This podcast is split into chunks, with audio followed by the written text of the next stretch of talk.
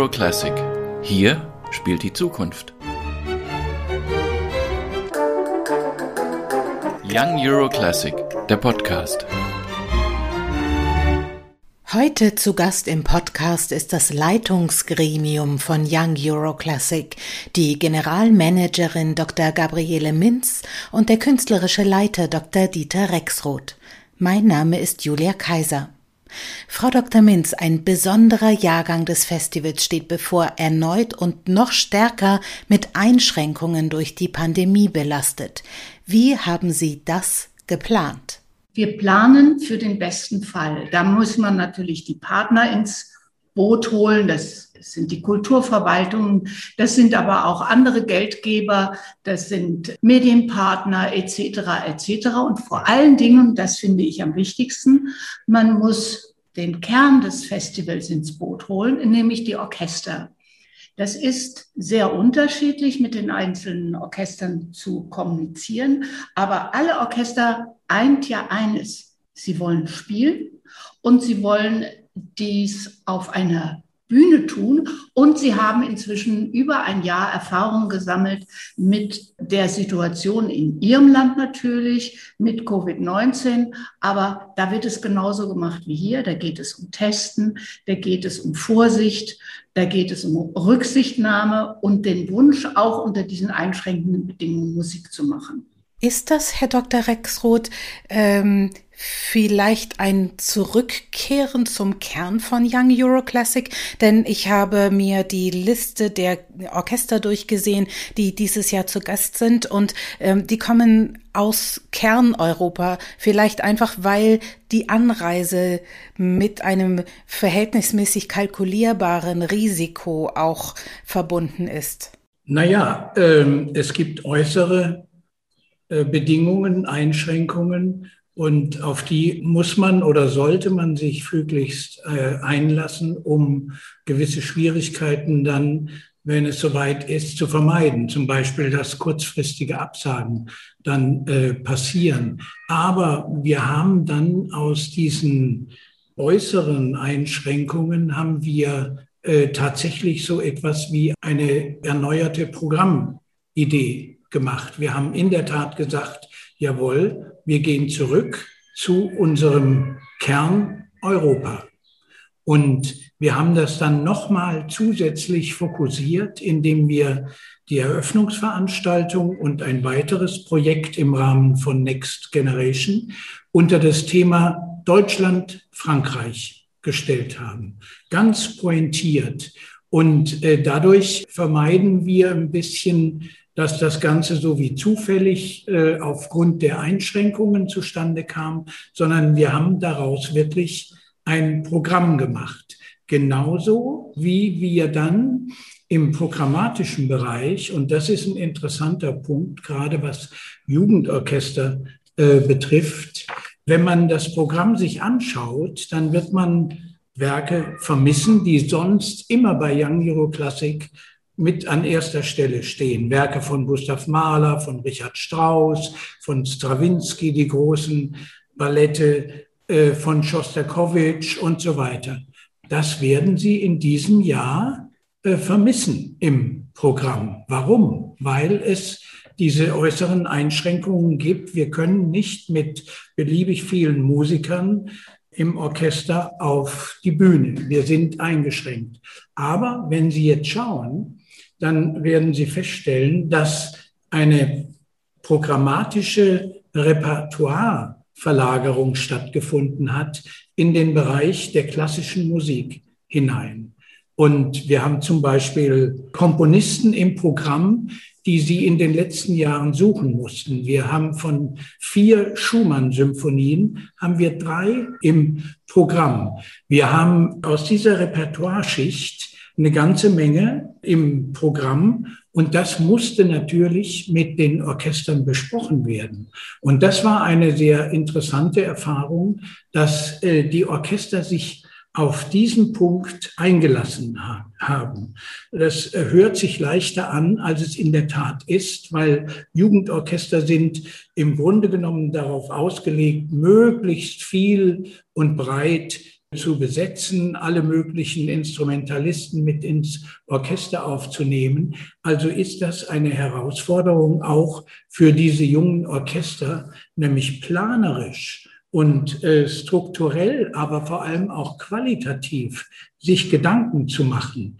Für ein Jugendorchester ist eine Malersymphonie ein völlig anderes Werk, eine Herausforderung, als es beispielsweise eine Beethoven- oder Mozart-Symphonie ist oder Haydn-Symphonie. Wir sehen, dass sich äußerlich doch wenig geändert zu haben scheint.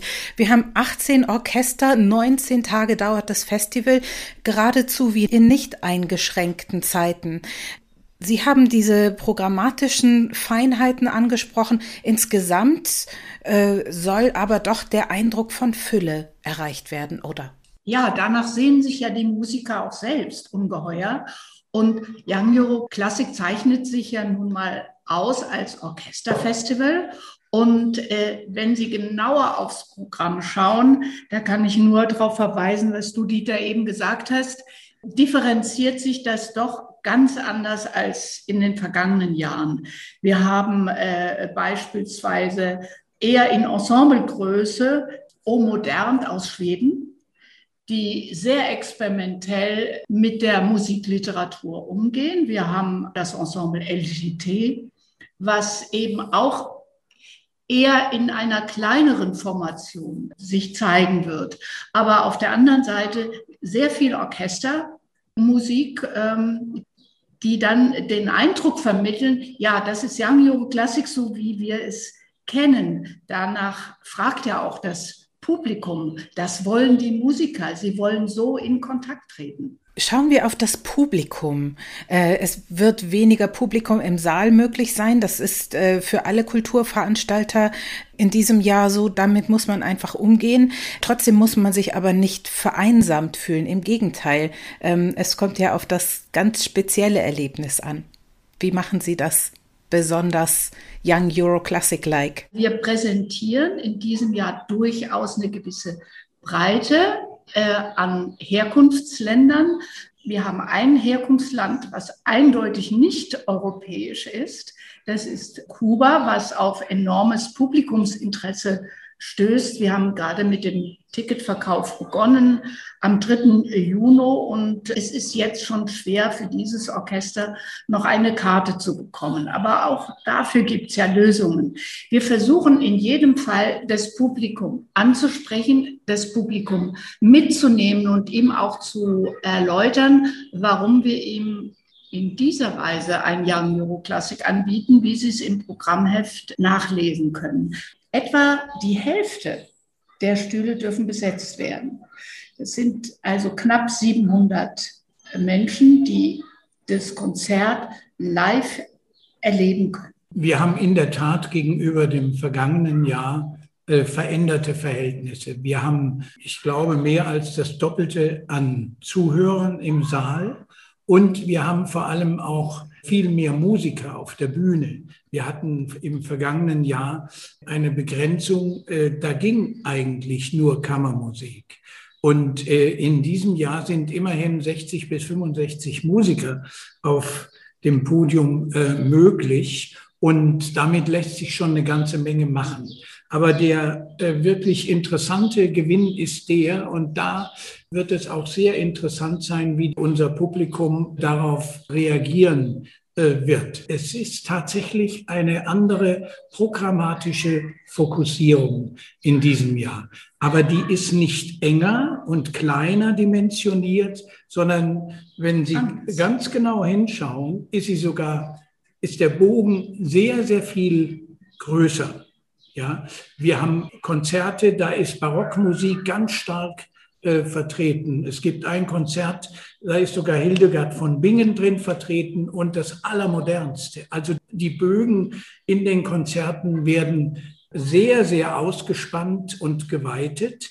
Aber das trägt im Grunde genommen einer Situation Rechnung, in der wir uns ja im Moment äh, befinden. Wie geht eigentlich das weiter und wie sieht unsere Zukunft aus? Und äh, gerade diese Ensemblekultur, die Frau Minz eben auch angesprochen hat mit O Modern und LGT Soloists, das sind Ensembles, die stehen immer im Grenzbereich Orchester, Ensemble, Kammermusik. Und das sind sehr moderne Ausrichtungen, die unter Umständen in den nächsten Jahren sehr gefragt sein werden. Da bin ich sehr neugierig, wie die Resonanz, das Echo auf unsere Veranstaltungen, wie da die Reaktion sein wird. Was in den letzten Jahren so besonders wichtig und charmant war, ist das spezielle Idiom, das jedes Orchester mitbringen sollte, die eigene Sprache des Orchesters, die Landessprache, wenn man so will, sehr motiviert dadurch, dass Auftragswerke gefordert waren, die von heimischen Komponisten geschrieben wurden. Wie sieht es in diesem Jahr aus? Ist das schwieriger? Ist das einfacher vielleicht sogar? Grundsätzlich ist mein Eindruck, äh, gewesen, dass das nicht schwieriger geworden ist und auch nicht unter Pandemiebedingungen. Aber das mag auch damit zusammenhängen, dass in Jugendorchestern ja nicht ein bestimmter Stab von Musikern spielt und tätig ist, sondern dass das von Jahr zu Jahr wechselt, dass das ein Lebensprozess ist, der sich in einem Jugendorchester abspielt. Wer voriges Jahr oder vor zwei Jahren nach Berlin kam, ist in diesem Jahr nicht mehr dabei. Es sind neue dabei. Und in diesen neuen und jungen Leuten geht ja äh, sehr viel vor.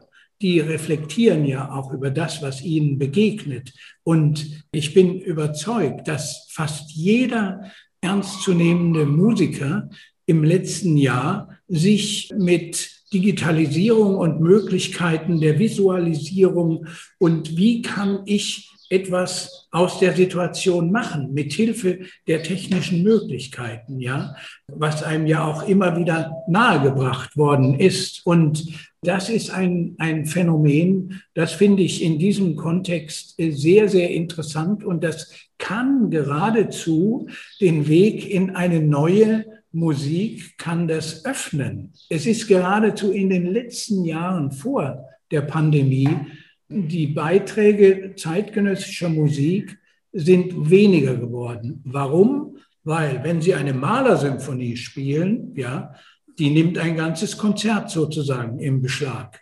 Und wenn Sie dann noch irgendetwas davor kleben an neuer Musik, äh, das kann überhaupt keine Geltung, keine Wirkung entfalten. Und das ist in diesem Jahr, in dieser Programmatik ganz anders. Darf ich ein Beispiel nennen? Die Portugiesen, die sind besonders kreative Partner. Die haben, als wir mit ihnen ins Gespräch einstiegen, sich darauf eingelassen, eventuell mit weniger Musiker zu kommen, wollten aber sich auch offen lassen, wenn es denn die Situation erlaubt, mit mehr Musikern zu kommen. Wie gehen die also um mit einem Auftragswerk? Die haben sich ein modulares Werk vorgenommen, wo sie sich darauf einstellen können, mehr oder weniger Musiker für die Aufführung dieses Werkes einzubeziehen. Und ich bin da sehr gespannt. Ich finde das einen durchaus innovativen Ansatz, wo man auch fast ein bisschen den Bezug zum Jazz, die Offenheit, sich auf äh, etwas einzulassen, was neu ist, äh, nehmen kann. Und im Übrigen, wenn ich noch einen Aspekt hinzufügen darf, der mir auch ganz wichtig ist, wir haben versucht, gerade bei dem Eröffnungsorchester explizit eine äh, weibliche Dirigentin zu äh, bitten, äh, sich diesem deutsch-französischen Projekt zu widmen. Und wir haben auch unser Jazz-Projekt, was ja auch regelmäßiger Bestandteil von Young Euro Classic ist, weiblich ausgerichtet mit der Frau Haberkamp und einem Lokalensemble. Und hinzu kommt, das Pacific Quintet, was wir im letzten Jahr zum ersten Mal vorgestellt haben, das haben wir in dieses Projekt einbezogen, sodass es einen Bezug zum letzten Jahr gibt, aber jetzt mit einer ganz anderen Ausrichtung. Also es soll nur unterstützen, dass wir eine große Vielfalt an Aspekten mit einfügen konnten in das Programm, was vielleicht so nicht der Fall gewesen wäre, hätten wir ein normales Young Euro Classic geboten und die Orchester haben sich einfach flexibler gezeigt. Was Frau Minz eben angesprochen hat im Zusammenhang mit dem portugiesischen Orchester, das ist im Grunde genommen eine alte Methode. Und das ist geradezu das Geheimnis der klassischen Musik, weil klassische Musik ist nicht äh, festgelegt in den Größendimensionen, in den Strukturen ja, aber nicht in den Größenverhältnissen. Als Beethovens äh, siebte Symphonie uraufgeführt worden ist, ich glaube 1813, da war das ein Riesenorchester. Da saßen nahezu 40 Geigen auf der Bühne, ja, acht Kontrabässe, aber eine gleiche Aufführung woanders an einem anderen Ort war äh, in der Mengenzahl halbiert. Ja, und äh, das, das ist äh, für mich das Wunder der klassischen Musik, weil das macht sie äh, so haltbar, so nachhaltig im wahrsten Sinne des Wortes. Sie ist immer verwendbar und sie trägt einen Wert in sich, der ist unabhängig von äußeren Größenverhältnissen. Und das steckt in unserem Programm mit drin. Das ist da drin enthalten dieses Wunder der Modularität, des äh, immer Gültigen, des immer Neuen, weil immer neues Publikum und auch neue Protagonisten dazukommen. Das alles ist ein Kerngedanke, der in diesem Jahr besonders deutlich wird von Young Euro Classic und der führt zu einem Projekt, was in den letzten Jahren eher am Rande gelaufen ist, was aber in diesem Jahr einen größeren Blickpunkt bekommt, nämlich das Projekt Next Generation. Denn äh, man darf nicht vergessen, während man junge Musikerinnen und Musiker fördert, Komponistinnen und Komponisten, dass man ja auch ein nachwachsendes Publikum braucht. Und darum kümmert sich dieses Projekt. Und es geht nicht einfach darum, Kinder und Jugendliche sollen kommen und zuhören und dann hinterher Daumen hoch oder Daumen runter, sondern es geht um qualifiziertes Zuhören. Solche Projekte sind ja nicht so ganz einfach, weil sie aufs Heranführen, aufs Mitmachen von ganz jungem Publikum ausgerichtet sind. Wir konnten 2019 zum ersten Mal dieses Projekt Next Generation aufleben lassen, haben es tatsächlich auch geschafft, im letzten Jahr unter sehr einengen äh, Bedingungen dieses Projekt fortleben zu lassen. Und in diesem Jahr gibt es ein gewisses Panorama. Äh, Dieter Rexroth hat es eben schon erwähnt. Äh, wir haben eine Juniorakademie aus Jugendlichen bis 14 Jahren, also Kinder, wenn man so will, die einer Initiative entspringen aus dem französischen Po. Da gibt es ein Projekt El Camino, was Kinder an Instrumente heranführt aus den unterschiedlichsten gesellschaftlichen Bereichen. Und diese Kinder kooperieren mit musikinteressierten Kindern, die hier die Paul Hinde mit Musikschule in Berlin-Neukölln besuchen.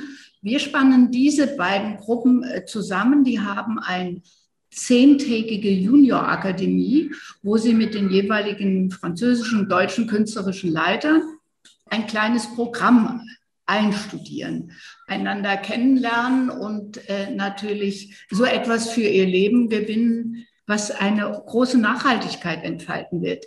Wir werden von diesem Projekt nicht das Niveau erwarten können in der Präsentation. Wir machen ein Matinee-Konzert am 8.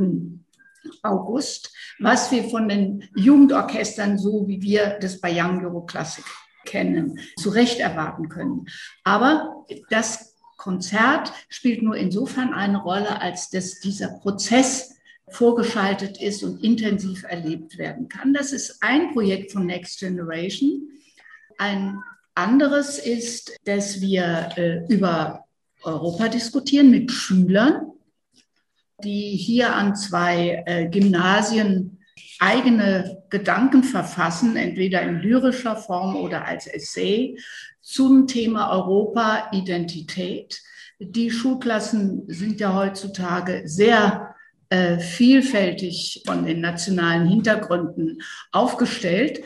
Und insofern erfahren wir da sehr äh, Interessantes aus dem Mund der Schüler selbst. Und dann haben wir natürlich noch ein, ein weiteres Angebot, äh, ein Workshop-Angebot, wo äh, Kinder sich zum Thema wie macht man eigentlich Journalismus? Wie begleitet man zum Beispiel ein solches Festival? Also die hören die Musik, die schauen und debattieren, wie sie das kommentieren und müssen es gleichzeitig in digitaler Weise in einen Blog fassen, wo sie sagen, so haben wir das Konzert erlebt oder so begleiten wir dieses deutsch-französische Schülerprojekt und werden auch noch Präsentationen äh, in diesem Fall mit Puppen und klassischer Musik aufgeführt. Ein sehr breites, ein Mitmachangebot, was aber Corona-tauglich ist, aber auch ein Angebot, wo denn für die Kinder etwas präsentiert wird, für Kinder und Eltern, sodass wir da sehr breit aufgestellt sind und das in jedem Fall auch stattfinden kann, auch wenn sich die Bedingungen vielleicht noch ein bisschen einengen sollten. Wenn nicht, umso besser. Hier spielt die Zukunft ist der Slogan von Young Euro Classic. Im Moment klingt es so ein bisschen, hier spielt die Gegenwart, die wir abwarten müssen, um dann wieder eine Zukunft zu haben, was aber wunderbar gelungen ist, mit dem Ausblick, hier spielt die Zukunft. Was ist auch Thema? Es ist ja nicht nur so, dass die Orchester kommen, auftreten und dann wieder weg sind, sondern sie sollen ja zu einem Netz gehören, zu einem Young Euro Classic Netz, wo sie später sagen können, da habe ich mal gespielt, da habe ich äh, was anderes gehört, da bin ich jemandem begegnet. Welche Fragen stellen Sie auch? Denn die jungen Musiker bringen ja nicht nur ihre Musik mit, sondern auch ja ihre Sorgen, wie sie in der Pandemie vielleicht äh, ihr Orchester nicht weiterführen konnten, äh, weil die Zukunft ein noch viel größeres Fragezeichen ist, als es ohnehin für junge Leute ist. Ähm, was kann das Festival dabei auch auffangen und für jeden Zuschauer und jede Zuschauerin auch an zusätzlichen Nährwert mitbringen? Also da würde ich äh, ganz einfach sagen, die Tatsache, ja. dass dieses Festival stattfindet und dass dieses Festival so ein großes Echo findet bei den jungen Leuten. Und das verrät ja sehr viel, was wichtig ist für diese jungen Menschen, nämlich im Orchester eine ideelle und ideale Heimat äh, zu finden. Und äh, zu dieser Tätigkeit gehört natürlich auch, dass man sich präsentiert, dass man sich zeigt, dass man andere erlebt, dass man zusammenkommt. Das ist der Sinn eines Festivals. Und das ist genau in dieser Zeit eigentlich mehr denn je erforderlich, nämlich den Menschen einen Fokus äh, zu geben, was ihre Existenz betrifft, was ihre musikalische Existenz betrifft. Und da können wir doch gar nicht dankbar genug sein, dass es so etwas gibt wie eine Musik, an die man sich halten kann. Ich habe mich in den letzten, im letzten Jahr und in den letzten Monaten immer wieder gefragt, was wäre, wenn wir keinen Beethoven hätten, der uns mit seiner Musik immer wieder Mut macht und immer wieder aus den Sümpfen herausholt und aus den Unannehmlichkeiten und immer wieder eine neue Perspektive zeigt. Wenn diese Musik klingt, und es ist nicht nur die Beethovensche Musik, da sind auch noch ganz, ganz viele andere, dann überwältigt einen das so und man kriegt etwas, das ist so lebenserfüllend, dafür äh, sind wir dankbar und dafür machen wir dieses Festival. Ja, ich will auch sagen, diese Orchester haben ja eine große gesellschaftliche Leistung vollbracht. Das hat Dieter ja gerade auch schon angesprochen, dass sie durchhalten, dass sie unter schwierigsten Bedingungen ihre Gemeinschaft aufrechterhalten, dass sie sich überlegen, wie schaffen wir das auf neue Art und Weise zusammen zu probieren und hm. Musik zu produzieren? Das ist eine großartige Leistung. Das zu können, ist auch weit über die Musik hinaus eine Fähigkeit, die einen jungen Menschen fordert und prägt. Und ich glaube, das sind Erfahrungen, die sie für ihr ganzes Leben mitnehmen können. Und wir sind natürlich enorm dankbar, dass diese einzelnen Orchester gesagt haben, wir wollen kommen und alle Hebel in Bewegung gesetzt haben, auf den unterschiedlichsten Ebenen und nicht zuletzt auch in der Musik, tatsächlich dieses Kommen zu ermöglichen. Hier spielt die Zukunft, hier spielen die Zukünftigen, die jetzt einfordern, dass sie eine Zukunft haben dürfen, wenn das kein schönes Schlusswort ist. Ich bedanke mich fürs Gespräch und für diese erste Podcast-Folge, der hoffentlich noch weitere spannende Folgen. Vielen Dank, Frau Dr. Minz, Herr Dr. Rexroth. Vielen Dank. Tschüss. Bis bald. Young Euro Classic, der Podcast.